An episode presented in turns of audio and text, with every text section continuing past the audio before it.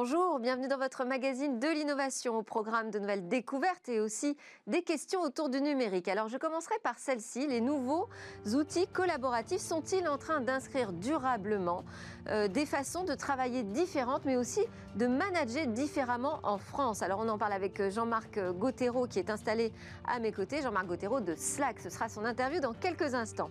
Ensuite, au cœur de cette émission, nous nous interrogerons sur l'apport des, technologies euh, dans le bâtiment et la ville. Comment la tech peut rendre plus vert, plus durable le BTP, mais aussi davantage en phase avec nos changements de vie? On en débattra avec trois spécialistes qui apportent une vision rafraîchissante du secteur et de ses enjeux. Et puis nous retrouverons notre coach startup et ses conseils pour engager une démarche commerciale, avant de conclure par une innovation dans le domaine des satellites. Alors vous saurez tout du lancement des premiers Small Sats qui surveilleront nos mers et océans. Mais place à l'interview. Bonjour Jean-Marc Gauthéreau, vous êtes directeur général de Slack en France. Alors Slack, c'est à la fois une plateforme de collaboration, de communication et qui peut se substituer au mail en cela. Euh, c'est aussi un outil de gestion de projet. On parle de plus en plus d'une nouvelle tendance dans le domaine du travail, du, smart working. Qu'est-ce que c'est? Bah, C'est une belle référence à votre chaîne. Euh, soyons smart, allons vers le smart working. On a compris qu'on était dans un monde où le télétravail allait prendre une place importante. Euh, en même temps, la, difficulté aujourd'hui, c'est de changer les modes de travail. C'est pas simplement de changer là où on travaille, c'est également de changer nos façons de travailler, d'être plus digital, plus agile, plus flexible, plus créatif. Et c'est là où la plateforme Slack apporte euh, de la valeur ajoutée aux entreprises aujourd'hui. Est-ce que vous avez eu l'impression qu'il euh, y avait vraiment une transformation durable de la manière dont on travaille aujourd'hui? Je parle spécifiquement de la France. Alors, la France est un peu en retard globalement sur euh, le marché par rapport notamment aux États-Unis qui sont plus facilement adeptes des nouvelles technologies.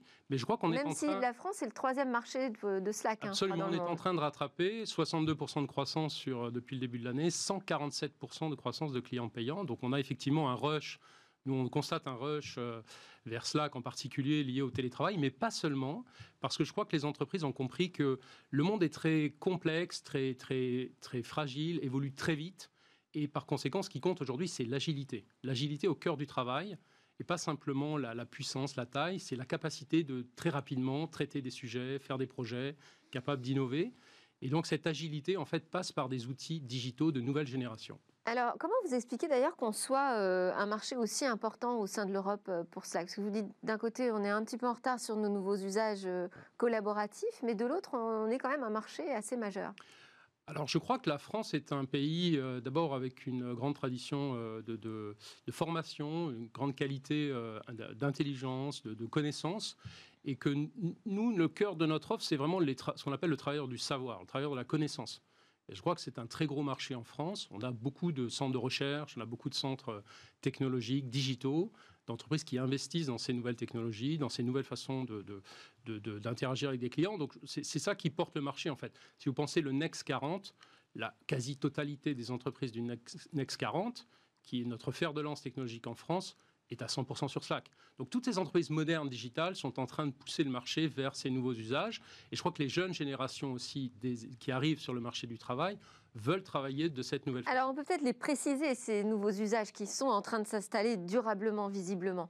Euh, à quoi ça ressemble? C'est-à-dire on s'envoie moins d'emails typiquement? Est-ce que ça c'est une vraie euh, réalité, une réalité euh, concrète? Est-ce qu'il y a moins de mails qui sont envoyés aujourd'hui en entreprise? Absolument. Ceux qui utilisent Slack, c'est 30 à 40 de réduction d'emails quasiment dans, les semaines qui suivent le démarrage de Slack. Donc c'est une application de collaboration en mode SaaS qui est téléchargée sur un, support euh, euh, PC, Mac ou mobile. Et à partir de là, on va pouvoir créer des canaux et des espaces collaboratifs, inviter les personnes. Donc ce sont plus des conversations qui s'installent autour de projets. Voilà. Et là où ça devient intéressant, c'est qu'on rajoute l'intégration des applications. Donc on peut traiter les dossiers directement dans Slack. Et puis, on, ajoute également la capacité de collaborer avec l'extérieur, c'est-à-dire les clients, les partenaires, l'écosystème, euh, ce qui permet d'inviter les, euh, différents, euh, les différentes personnes pertinentes dans chaque projet et de faire évoluer ce projet au fur et à mesure que le projet va prendre une dimension nouvelle. Va, Et alors, ce que ça change, c'est quoi? C'est plus de convivialité dans, dans, ce travail tous ensemble, mais c'est aussi plus de traçage de ce qu'on fait de nos tâches au quotidien? Oui, je crois que ce que, ce que j'aime bien mettre en avant comme notion, c'est la notion d'alignement. C'est-à-dire, je sais ce que je fais, je sais ce que les autres font. Alors, je peux faire, par exemple, une visioconférence une visioconférence quand on est dans une équipe ou je peux faire une réunion d'équipe. Aujourd'hui, les, bonnes façons de s'aligner, c'est de publier dans des canaux Slack de façon digitale des updates, des, mises à jour de projets, des statuts d'activité et que les personnes puissent réagir et collaborer directement par rapport à cette, euh, cette information qui arrive dans des canaux collaboratifs. Donc c'est plus fluide, c'est plus plaisant, c'est plus simple, c'est plus efficace, ça va plus vite, c'est plus agile, et c'est ça que les entreprises cherchent aujourd'hui sur le marché. Et du coup, ça permet euh, de suivre des actions concrètes, des tâches qui sont euh, réalisées par les collaborateurs. Qu'est-ce que ça change aussi en matière de management? Alors, je crois que pour le management, euh, d'abord, euh, ça donne. On est quand même sur quelque chose de plus horizontal. Oui, plus horizontal, ça donne une grande transparence par rapport à ce qui se passe dans l'entreprise. C'est-à-dire que moi, je peux voir ce que font mes collègues américains, je peux voir ce que font mes collègues japonais. À tout moment, je peux, je peux, je peux simplement prendre connaissance de, de ce qui se passe dans différentes euh, géographies sans avoir besoin de leur demander. Donc, il y a une espèce d'ouverture. Quand vous êtes dans le monde du mail, je dirais que 10% des communications sont publiques et ouvertes, et 90% sont privées. Euh, dans, un monde comme Slack, vous êtes plutôt à 70% ouvert, c'est-à-dire que toute cette information qui, vous euh, permet de prendre des décisions, qui vous permet de collaborer, qui, constitue la culture et, et la valeur ajoutée de l'entreprise, deviennent accessibles. Vous êtes un nouvel entrant, vous avez toute cette base de données dans laquelle vous allez pouvoir piocher et, chercher des références pour mieux travailler. Pour l'onboarding, comme on dit, c'est-à-dire au moment du recrutement, comment on fait pour impliquer un nouveau euh, collaborateur, c'est beaucoup plus simple en fait. Ben, c'est plus simple et puis euh, pour le Mais pour le manager, qu'est-ce qu'on lui donne comme outil pour travailler puisque ça change complètement la verticalité euh, qu'on pouvait avoir avant? Je crois qu'on est en train de passer d'un management qui est, qui est, très centré sur l'activité à un management qui est plutôt centré sur les résultats, donc la notion de coordination, d'animation, de coaching. Euh, c'est très important. C'est la, façon qu'on a de, créer une, dynamique collective dans ces canaux digitaux, euh, de faire en sorte que les gens soient motivés, contribuent, publient, réagissent. Quand vous faites par exemple une communication d'entreprise, dans les canaux Slack, les gens vont euh, utiliser ce qu'on appelle des React-G, c'est-à-dire c'est des emojis qui vont donner leurs sentiments. J'aime ça, j'aime moins ça, ça c'est super, je, sens plein d'énergie, etc., etc. Donc ça vous donne en tant que manager, vous avez peut-être pour la première fois dans les canaux digitaux un retour de vos équipes. Ça vous permet d'adapter votre mode de management à ce qui se passe réellement sur le terrain. Et même si vos équipes sont très étendues et très, très, très ouvertes, très larges, vous avez ce, feedback de la part des collaborateurs Alors, euh, je crois que euh, Slack, c'est quoi? C'est 2000 euh, salariés aujourd'hui. Vous avez réussi à mettre tout le monde en télétravail au moment du premier confinement en un temps assez record. Oui. Est-ce que en un week-end. En, un week-end. Absolument. Est-ce que c'est quelque chose qui va s'installer et qui s'est installé durablement? Moi, je ne crois pas qu'on reviendra en arrière sur le, télétravail. Euh, on a des études précises, euh, près de milliers de collaborateurs, sur euh, finalement quel est leur retour sur le télétravail. Un télétravail contraint dans le cas de la pandémie, donc ce n'est pas le, scénario idéal. Et pourtant, globalement, les, les, salariés, les collaborateurs plébiscitent le télétravail. Plus de flexibilité. Mais 100% de télétravail? Vous pensez qu'on restera à 100% de télétravail? Non, on va être dans un monde hybride. Quoique je vois des, des startups qui sont, sont maintenant lancées 100% télétravail pour attirer des talents. Euh, la flexibilité, le, moins de stress, euh, la, capacité à être plus productif, parce que déjà on ne va pas au bureau, donc on gagne du temps de travail. En revanche, euh, sentiment d'appartenance, le, côté social, le côté collectif, qui est perçu comme plus difficile en télétravail que dans le monde du bureau traditionnel. Donc comment on travaille sur ce mode finalement collectif et, Qu'est-ce qu'on fait Sur l'engagement. Sur l'engagement des collaborateurs. Donc on a ouvert euh, une nouvelle innovation qui permet d'ouvrir dans un canal Slack une radio euh, dans lequel vous pouvez rester connecté pendant des heures avec vos équipes. C'est comme si vous étiez au bureau, mais finalement en mode digital. Donc ça permet euh, d'échanger, voilà, vous travaillez, les gens travaillent, vous pouvez parler en, direct et on vous entend dans le canal. Et ça vous c'est vraiment quelque chose d'amusant et ça va permettre de renforcer les liens, mais aussi les canaux qui sont des canaux je dirais, euh, non professionnels, des canaux sur les passions des gens, sur euh, ce qu'on appelle les réseaux sociaux d'entreprise. Et ça, je crois que c'est quelque chose d'extrêmement important dans je dirais que tout ça semble très réjouissant en même temps. On espère quand même qu'on réussira à se retrouver physiquement euh, rapidement. Merci beaucoup Jean-Marc Gautero, directeur général de Slack France. Nous, c'est l'heure de notre débat sur les prochaines révolutions dans le secteur de la construction.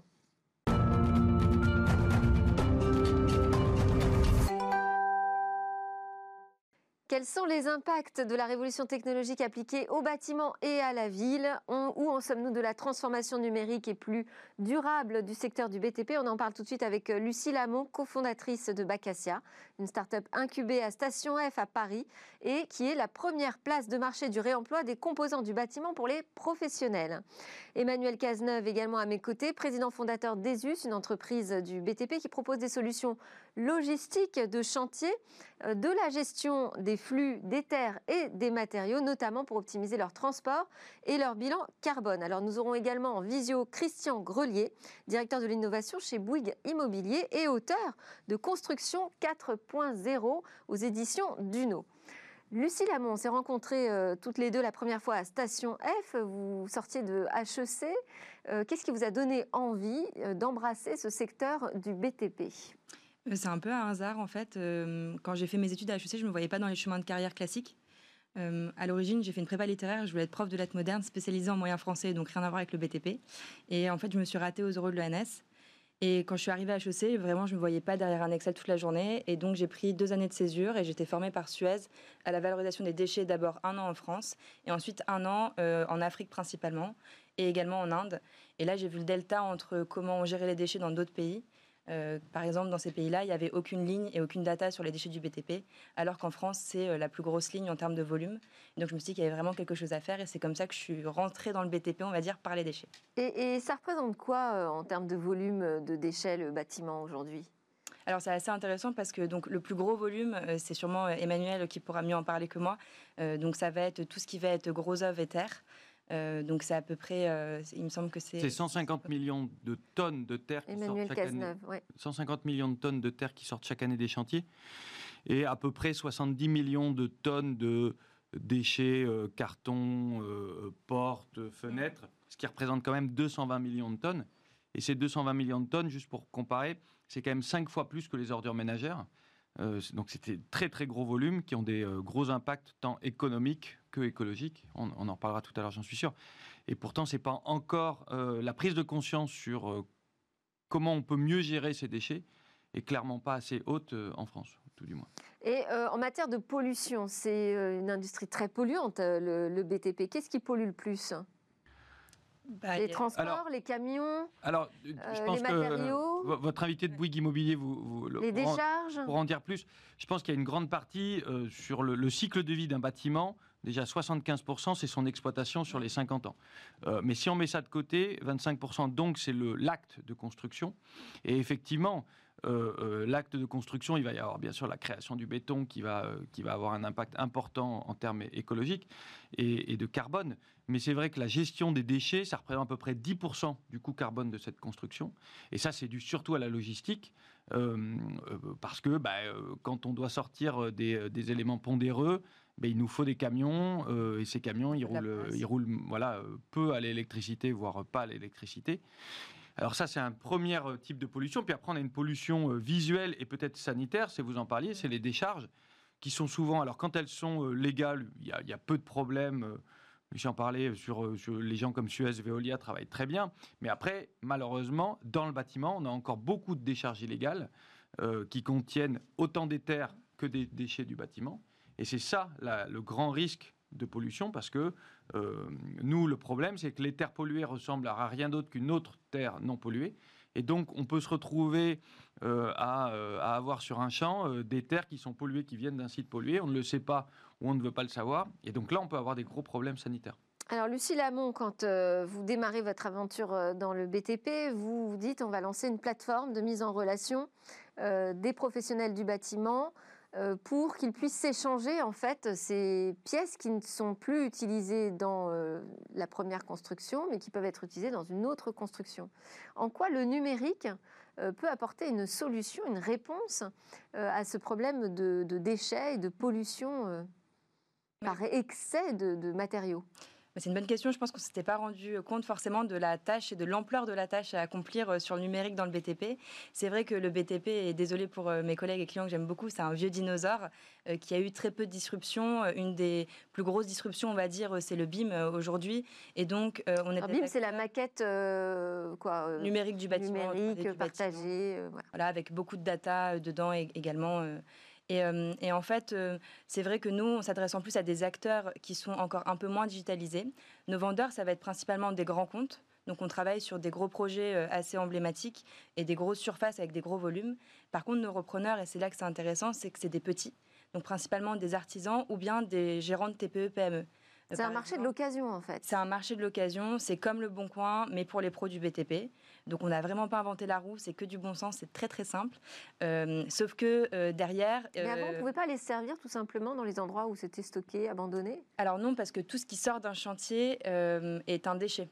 Donc en fait, on ne pouvait pas aller se servir comme ça. Et en plus, les matériaux ne sont pas forcément en bon état. Donc il y a vraiment toute une méthodologie et une logistique à appliquer pour que le matériau sorte en bon état. Et nous, on est principalement sur des matériaux de seconde œuvre et équipements techniques. Et ça veut dire juridiquement, il a fallu changer le statut aussi du déchet? Alors voilà, il faut aussi changer le statut de déchet. Il y avait un flou juridique, nous, quand on s'est lancé sur le réemploi. Euh, il n'y avait pas vraiment de statut qui avait été euh, légiféré. Là, les choses évoluent peu à peu et on commence même à aller vers un diagnostic déchets, produits, matériaux qui va vraiment permettre d'anticiper très en amont euh, dans les travaux de démolition et de rénovation lourde et de réhabilitation lourde, pardon, euh, la plupart des éléments qui peuvent être réemployés ou bien recyclés, puisque donc nous on fait. Donc on parle plus de déchets, on parle de quoi? De, composants réutilisables? De matières premières secondaires, on peut en parler comme ça. D'accord. Mais, mais, pour revenir sur le sur la tech dans le. Manuel Cazeneuve. Euh, l'apport de la tech sur sur ce genre de métier, elle est à mon avis double. D'une part, pourquoi, bien sûr, certaines personnes avant le, la tech, on pouvait aller se servir mais la prise de conscience du réemploi du marché de l'occasion, elle est quand même assez nouvelle, et assez nouvelle dans le BTP. Euh, et donc, avant, on préférait prendre du matériau neuf. Et puis après, je pense que euh, le, vraiment l'apport de, de, la tech, c'est de créer une communauté. Parce qu'un chantier, par principe, ça ouvre et ça ferme. Et ça reste quand même assez peu de temps ouvert. Et donc, c'est pas comme une décharge ou un magasin où l'on peut, euh, où on sait qu'on va venir et que pendant 10 ans, il y aura point P à côté, à Ivry, tiens, sur le quai d'Ivry. Non, un chantier, ça va ouvrir, ça va fermer. Et donc, il n'y a qu'aujourd'hui euh, la technologie qui peut créer une communauté et qui va donc pouvoir faire avec des algorithmes, pouvoir mettre en relation quasi instantané un chantier qui a besoin de terre ou de, ou de, ou de portes d'occasion et un chantier qui doit les, les évacuer au bon moment. C'est ça la grande difficulté. Comme disait Lucille, c'est le, le, sujet, c'est que c'est très simple. C'est des choses que, euh, on va dire, nos grands-parents euh, faisaient et leurs parents avant eux. Mais sauf que si on veut le mettre à une grande échelle et avoir un impact important, il faut que la technologie soit forte et c'est des investissements extrêmement importants. Alors là, vous parlez de technologie de plateforme en fait, hein, de, place de marché. On va donner la parole à Christian Grelier qui est directeur d'innovation chez Bouygues Immobilier. Bonjour Christian Grelier. Bonjour, bonjour à tous. Euh, dans votre ouvrage euh, Construction 4.0, que, que j'ai reçu d'ailleurs, vous partez du constat que plus de la moitié des projets de construction pourraient être optimisés pour éviter les erreurs. Alors là, on n'est plus sur un problème de euh, plateforme d'échange et de communication, hein. on est sur une question de comment la technologie peut éviter les erreurs aujourd'hui sur les chantiers. Euh, comment vous expliquez euh, ce taux important? En fait, c'est parce que la construction est le, secteur qui est le moins progressé en termes de productivité derrière l'automobile qui a fait d'énormes progrès et, l'agriculture. Et, en plus, il y a eu d'énormes succession de, réglementations hein, qui sont justifiées, mais qui ont complexifié le, chantier. Et on dit que sur le chantier, il y a 50% du temps qui est perdu, à la fois pour trouver euh, les bons plans et les bons matériaux. Euh, le BIM, hein, euh, Lucille et Emmanuel en ont parlé, va permettre de concevoir le bâtiment avant de le construire lui-même. Donc on, a un gain de productivité à la fois en conception, et vous l'avez aussi dit tout à l'heure, hein, je crois que c'est Emmanuel qui l'a rappelé, le, plus important hein, dans la vie d'un bâtiment, c'est l'exploitation de ce bâtiment et non pas simplement la construction. Hein. Les coûts de la construction, c'est entre 20 et 25% alors que les coûts d'exploitation, là, on a plus à gagner en termes de performance énergétique, en termes de performance carbone, euh, c'est pendant l'exploitation. Donc ça, avec le BIM, on en a parlé, la maquette numérique, ça permettra de mieux concevoir et puis surtout de gérer le cycle de vie euh, du bâtiment, ce qui est nouveau, ce qui est nouveau dans le bâtiment, mais ce qui est très connu là aussi dans l'automobile, dans d'autres secteurs, euh, va arriver dans l'automobile, dans, le, bâtiment, et ça permettra, je pense, euh, d'intégrer le, dans le cycle de vie le recyclage de, des, matériaux du bâtiment qu'on aura intégré à la construction à la fin de la, vie du bâtiment. Qu'est-ce qui vous fait dire qu'aujourd'hui, on est à un moment charnière pour l'immobilier dans sa transformation numérique?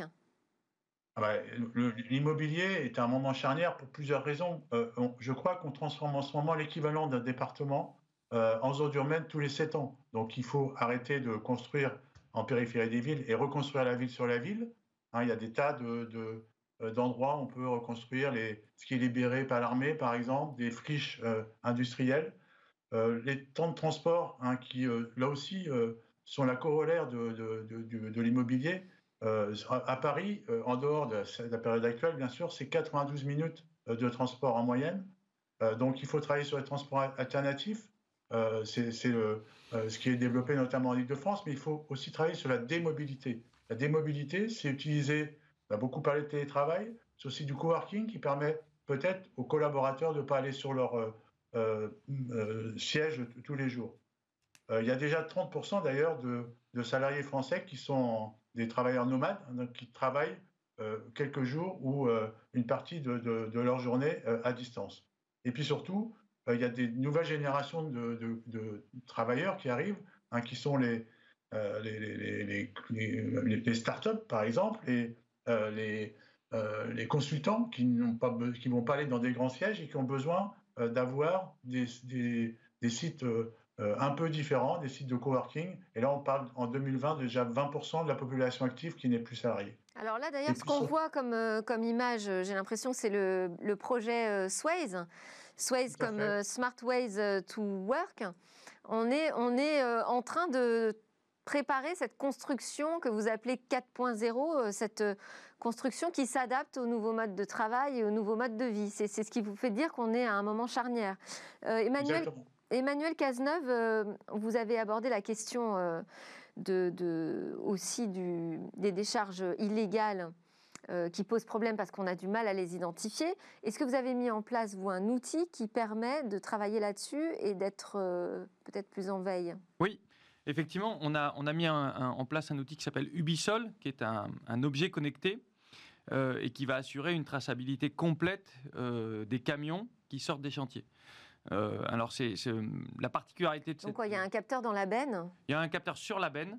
Et en fait, la particularité de ce capteur, c'est qu'elle a un accéléromètre et que donc on va pouvoir savoir exactement quand la benne va lever et donc quand la, la, la exactement où la terre va être, euh, va être vidée.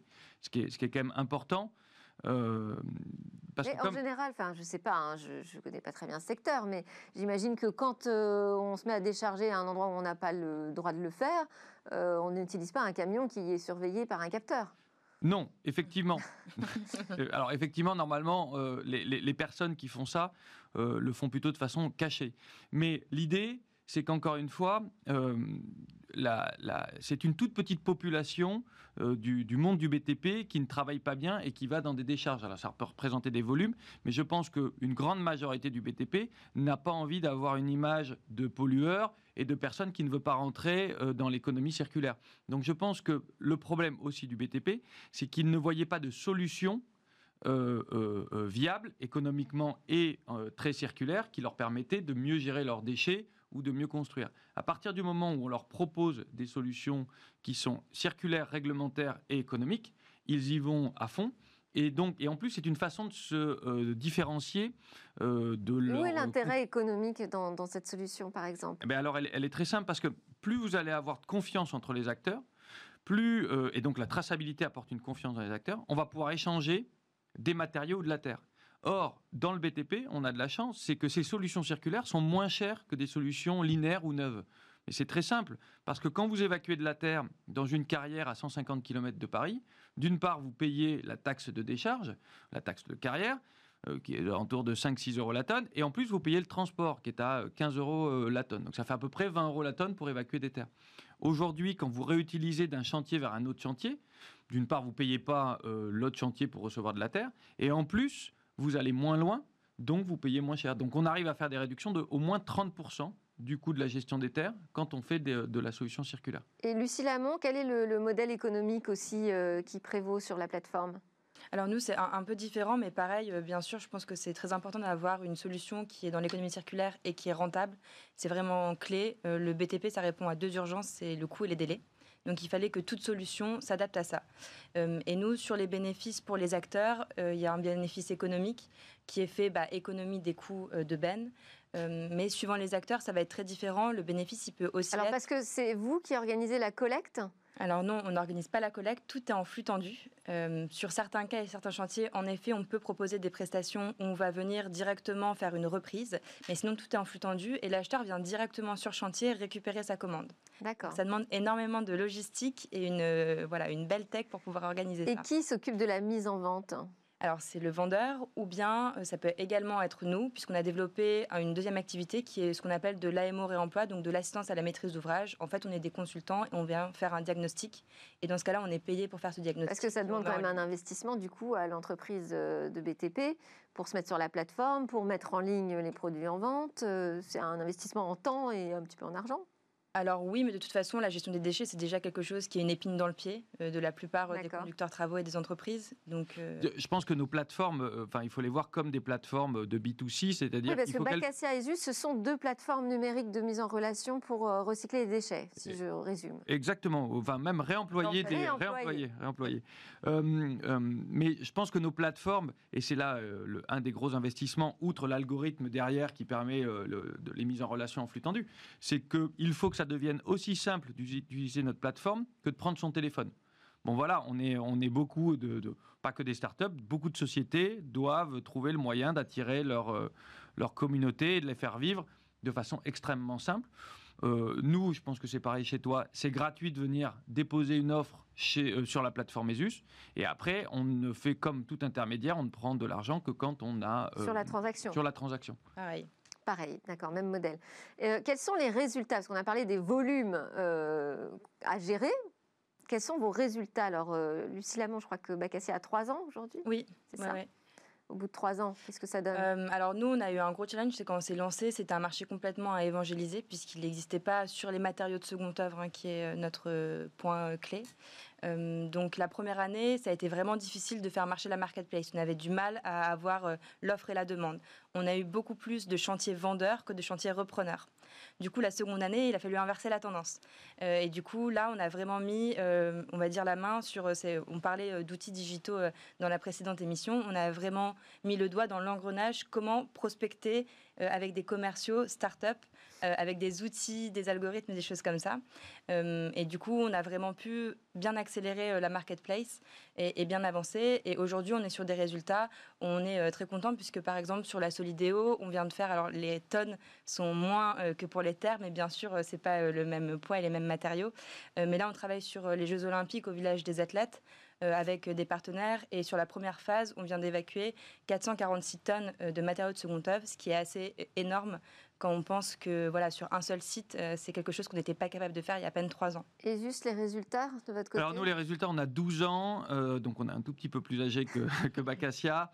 On, est, euh, on vient de finir l'exercice fin septembre. Votre activité, elle n'est pas que plateforme aussi. Hein. Je parlais d'un outil de gestion des transports aussi. Exactement. Euh, D'optimisation des transports des camions sur les chantiers. C'est ça, mais là, c'est aussi un, outil euh, digital. Donc il y a un bilan carbone aussi, c'est ça que je voulais dire. Exactement. Mais si, alors juste pour les résultats économiques, nous, on, est, on fait 32 millions d'euros de chiffre d'affaires en 2020.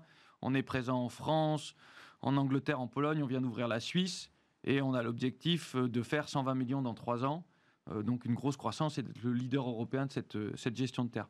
Mais je pense qu'on a aussi des, gros enfin des, très bons résultats en termes de carbone. On a géré à peu près 2 millions de tonnes de terre cette année sur, sur nos trois pays. et on arrive aujourd'hui, on, on, va sortir une étude très bientôt, où on va montrer qu'on est capable de réduire de 80% le coût carbone de la gestion des terres grâce à cette optimisation logistique. Et grâce à nos outils digitaux, qui, encore une fois, euh, même si c'est de la mise en place de, plateformes euh, de logistique, ben, c'est des outils derrière qui sont nourris avec toutes les données qu'on a depuis 12 ans et qui nous permettent maintenant, même euh, pour la ville de Paris ou d'autres grands aménageurs comme la Solidéo, de pouvoir en amont leur dire le taux de réutilisation des terres qu'ils peuvent attendre sur des grands projets comme la zone de Charenton ou la Solidéo. Christian Grelier, euh, vous représentez Bouygues Immobilier aujourd'hui euh, sur ce plateau. Est-ce que euh, vous connaissez ces startups? Est-ce que aujourd'hui vous êtes enclin à investir auprès de solutions technologiques qui permettent de rendre le bâtiment plus durable? Bien sûr, on connaît, on connaît ces startups. Je crois qu'Esus travaille avec le groupe, d'ailleurs, avec Brésillon et avec Colas. C'est des, sujets qu'on regarde. on regarde aussi d'autres modes constructifs, hein, puisque euh, vous parliez par exemple de Sways. Sways, euh, on a conservé toute l'infrastructure. on a fait de la rénovation. Hein, on a gardé l'infrastructure du bâtiment existant et reconstruit sur cette infrastructure. Donc ça évite de démolir, d'envoyer des matériaux, comme le disait Emmanuel, et de faire venir des matériaux neufs. On regarde aussi des modes constructifs différents. par exemple, euh, l'ossature bois. Hein, aujourd'hui, c'est euh, une alternative euh, en termes d'empreinte carbone qui est tout à fait pertinente. On a déjà construit une très grosse opération de logement à Strasbourg. on parlait tout à l'heure de, de, Charenton, nous à Paris-Batignolles, on a construit un immeuble de bureau en ossature bois. Donc c'est à la fois au moment de la construction, en, en termes aussi d'usage, euh, une empreinte carbone beaucoup moins importante. Et puis, on, regarde aussi avec intérêt des modes constructifs basés sur la construction modulaire, c'est-à-dire qu'on construit ces modules en usine et on les amène euh, et on les monte sur le, chantier, ce qui présente un avantage en termes de coûts, en termes de nuisances réduites hein, pour les, riverains. Euh, donc il y a des très gros acteurs qui, existent aux États-Unis, on, parle de Catera, qui existent en Europe, un Polcom en, Pologne, et puis en France, il y a aussi des acteurs qui commencent à, se développer. Je pense à GA par exemple ou à, à Woodéum qui travaillent aussi autour de l'ossature bois. Alors, dans, dans, votre ouvrage, euh, euh, moi j'ai été frappée par le nombre de technologies que vous évoquez. Hein. Vous parlez de big data, d'intelligence artificielle, euh, Internet des objets, donc BIM, on en a parlé, réalité augmentée, impression 3D tout ça, euh, pour un géant comme Bouygues, on peut imaginer que ce soit assez accessible, euh, mais la construction, le BTP, c'est un ensemble d'acteurs euh, qui va aussi du plus petit artisan voilà, à des, acteurs qui ne sont pas forcément équipés. Comment est-ce qu'on fait pour embarquer tout le monde sur un chantier? Alors, c'est, la différence, c'est qu'un chantier aujourd'hui, c'est quelque chose de très linéaire, hein, où chacun intervient, chaque bureau d'études intervient les uns après les autres. Là, on met tout le monde autour d'un même outil, hein, autour de, ce BIM. On a simplifié euh, l'accès du BIM euh, pour effectivement les, petits artisans, hein, les, entreprises qui n'avaient pas des, n'étaient pas équipées en BIM, donc ils peuvent y accéder de manière très très simple. Et puis on va arriver à toute une myriade de startups euh, qui amènent des solutions, soit de visualisation en amont, soit de pilotage du bâtiment pendant sa, vie. Hein. Par exemple, sur euh, l'évolution de l'aménagement du bâtiment. Et une, startup s'appelle Realize 3D qui, en moins de deux mois, euh, a intégré toutes les, dans l'aménagement toutes les contraintes liées au Covid, qui a permis à des grands groupes à l'intérieur de leur bâtiment de réorganiser très très rapidement l'aménagement de leur bâtiment, et ça avec une facilité qu'ils qui n'auraient pas pu faire auparavant. Lucie Lamont et euh, Emmanuel Cazeneuve, vous, êtes d'accord pour dire que ça bouge euh, dans le bâtiment? Qu'est-ce qui reste à faire? Il faut quand même encore évangéliser. Non? Il y a toute une partie de la profession qui n'est pas du tout sur ces questions technologiques. Alors, euh, effectivement, il reste beaucoup, beaucoup à faire. Alors déjà, pour revenir sur, euh, sur les, les, acteurs un tout petit peu plus petits, c'est vrai que le secteur du bâtiment... c'est quand beaucoup de temps, c'est vraiment le mot de la fin. Très vite. Le secteur du bâtiment, c'est un secteur qui, euh, avec au moins de la construction, qui a peu de marge. Donc effectivement, on est dans l'innovation très frugale, c'est-à-dire qu'il faut faire des solutions qui au moins font gagner de l'argent. Autrement, euh, ça passe pas. Et après, pour continuer à évangéliser, oui, nous, même avec nos 2 millions de tonnes, on représente 2-3% du marché. Et donc, bah, c'est en se faisant connaître et euh, là, on a eu un coup de pouce. Et je disais, c'est déjà bon signe qu'on ait deux plateformes euh, en plateau. C'est super qu'on ait des startups et que, vous soyez nombreux sur le marché. Tout à fait. Et puis, on voit quand même que le gouvernement euh, précédent, qui a voté la loi d'économie circulaire, a mis en avant le côté de réemploi, tant sur la terre que sur les, matériaux de seconde œuvre. Et donc, cette prise de conscience au niveau du gouvernement est en train de se diffuser au niveau des, des acteurs du BTP. Et donc, je pense qu'on a des, grande croissance. Je disais que vous aviez une vision euh, rafraîchissante et optimiste. Merci beaucoup, Christian Grelier, directeur de l'innovation chez Bouygues Immobilier, Lucie Lamont, cofondatrice de Bacassia, et Emmanuel Cazeneuve, président fondateur des US, pour votre partage sur ce sujet du BTP. Nous, juste après la pause, on retrouve notre coach startup et ses conseils.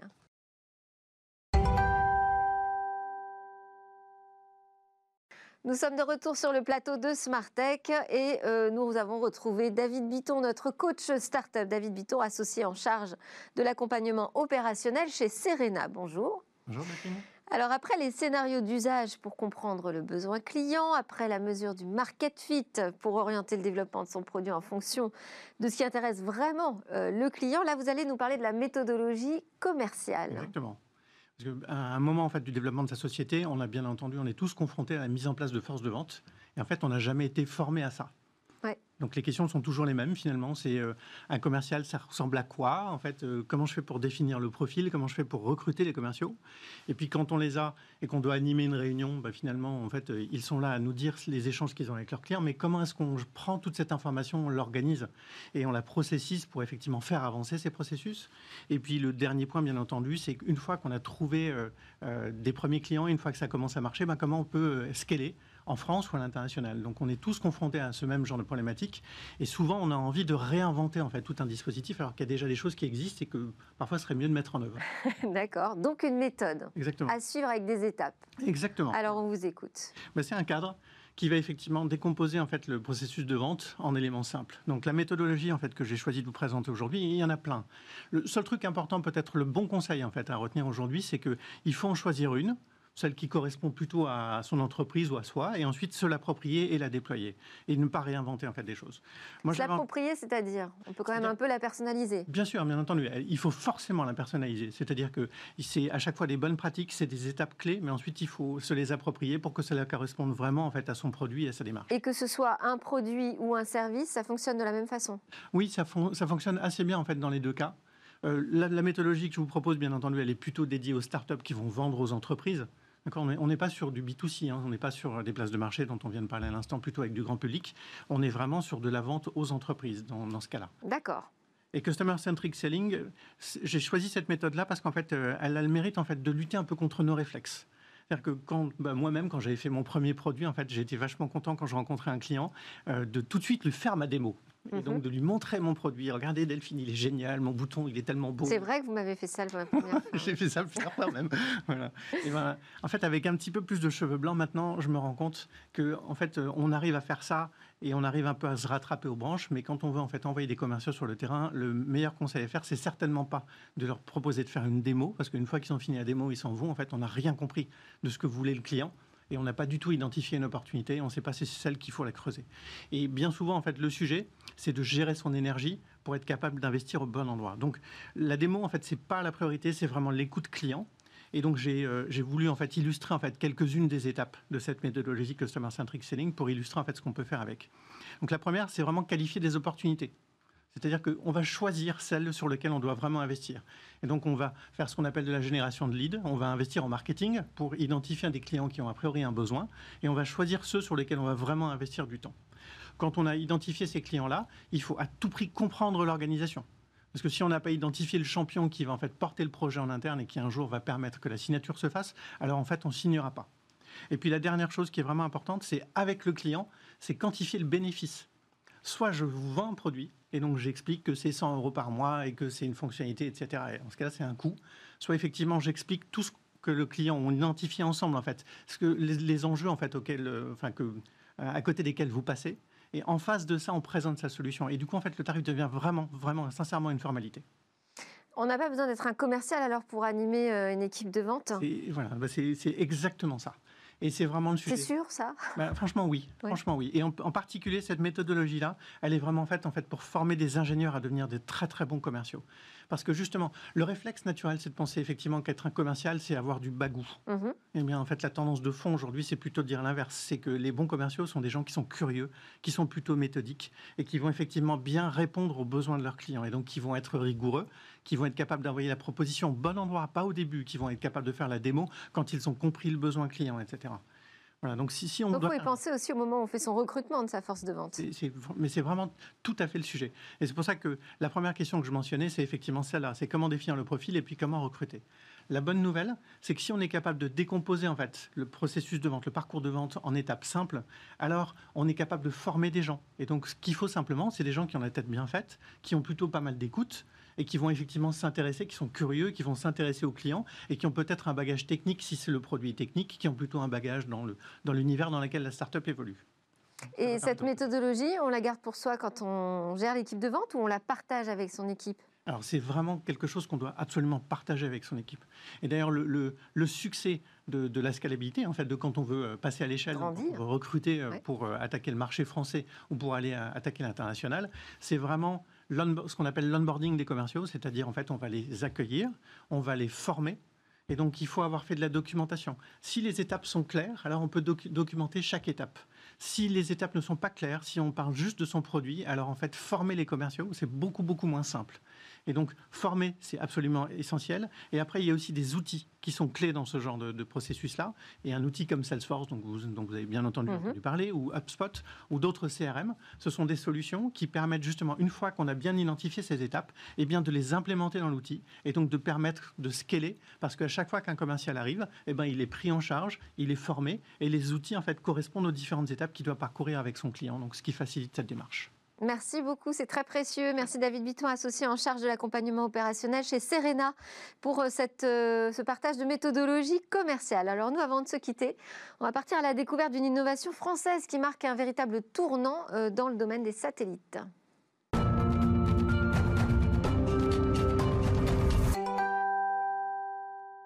À quoi ressemblera demain chaque jour? Cécilia Sévry partage avec nous l'une de ses trouvailles. Alors aujourd'hui, depuis son lieu de confinement, elle a choisi de nous parler d'une grande première, le lancement de nanosatellites pour surveiller le trafic maritime. Et pourquoi c'est important? Parce que 90% des biens de consommation eh bien, passent, transitent par bateau. Alors on regarde tout de suite. Bonjour Delphine, alors aujourd'hui l'innovation que je vous présente va nous emmener tout droit dans l'espace. En fait, après-demain, deux nanosatellites vont être envoyés pour être placés en orbite autour de la Terre.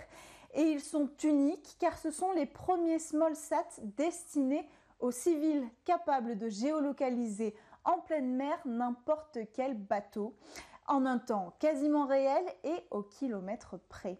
Alors ils font tous deux moins de 10 kilos et ils sont à peine plus grands qu'une boîte à chaussures. Et derrière cette innovation se cache une entreprise française Unseen Labs, qui est une start-up rennaise précisément. Et en fait, c'est la première PME française à accéder au marché de l'espace de manière totalement autonome et privée. Alors, à quoi ça sert? Eh bien, euh, ces mini-satellites seront à même de détecter la présence de navires non coopérants qu'on appelle les dark ships. Euh, le but, lutter contre la pêche illégale, la pollution et la piraterie. Euh, pour y arriver, ils vont être placés en orbite à 550 km au-dessus de nos têtes. Baptisés Bro 2 et Bro 3, ils vont en fait rejoindre Bro 1 qui est déjà euh, placé en orbite depuis l'année dernière. Et les trois engins ont pour mission de recueillir la signature des bateaux, c'est-à-dire les signaux qu'ils émettent. Ces ondes sont émises par les navires de façon verticale. Euh, pour les capter, ils sont équipés d'antennes et ils vont capter donc les ondes électromagnétiques appelées ROEM. Et si les détails de cette technologie restent secrets, le résultat, lui, est très clair. Elle permet de repérer un bateau depuis l'espace avec une précision de 1 à 5 km. Une précision qui permet aussi de détecter si les bateaux coupent leur transpondeur, euh, c'est-à-dire leur système d'identification automatique. Ils voyagent alors incognito, mais les nanosatellites, eux, les auront déjà repérés avant de transmettre l'information, euh, une information des données donc qui seront alors intégrée dans un rapport de surveillance maritime. Et cette technologie va donc permettre aux opérateurs civils et aussi militaires d'accroître la sécurité en mer et de lutter contre la délinquance maritime. Par exemple, les informations transmises peuvent faire gagner un temps précieux à une frégate française patrouillant un peu au hasard dans les eaux du Pacifique. Grâce à cette innovation, elle aura beaucoup plus de chances de surprendre, c'est l'objectif le bateau en infraction. Il faut savoir aussi que selon les Nations Unies, un cinquième du poisson que nous mangeons provient de la pêche illégale. Euh, mais ces nanosatellites permettraient aussi, ils permettent d'accompagner des entreprises dans le secteur pétrolier ou dans l'hydrolien. Pour le moment, le plus gros de la demande, euh, c'est la lutte contre la pêche illégale. La PME compte parmi ses clients des organisations en charge des actions des États en mer, des ministères de la pêche et la marine nationale. Euh, mais demain, des ONG, des entreprises privées, euh, des assureurs, des armateurs pourront se tourner vers cette technologie.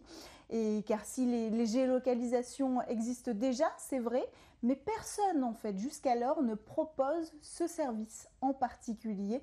Ce type de collecte d'informations destinée aux civils n'existait tout simplement pas. Alors pour améliorer ces services, d'ici 2024, Unseen Labs prévoit de déployer dans l'espace une constellation de 20 à 25 de ces satellites. Ils seront en capacité de faire 10 à 20 acquisitions par jour pour cartographier de façon très précise la route de tous les bateaux. Merci beaucoup Cécilia Sévry. On vous retrouve tout de suite dans le lab Startup à suivre. Merci à tous d'ailleurs d'avoir suivi cette émission. Euh, moi je vous dis euh, à demain pour de nouvelles discussions sur la tech.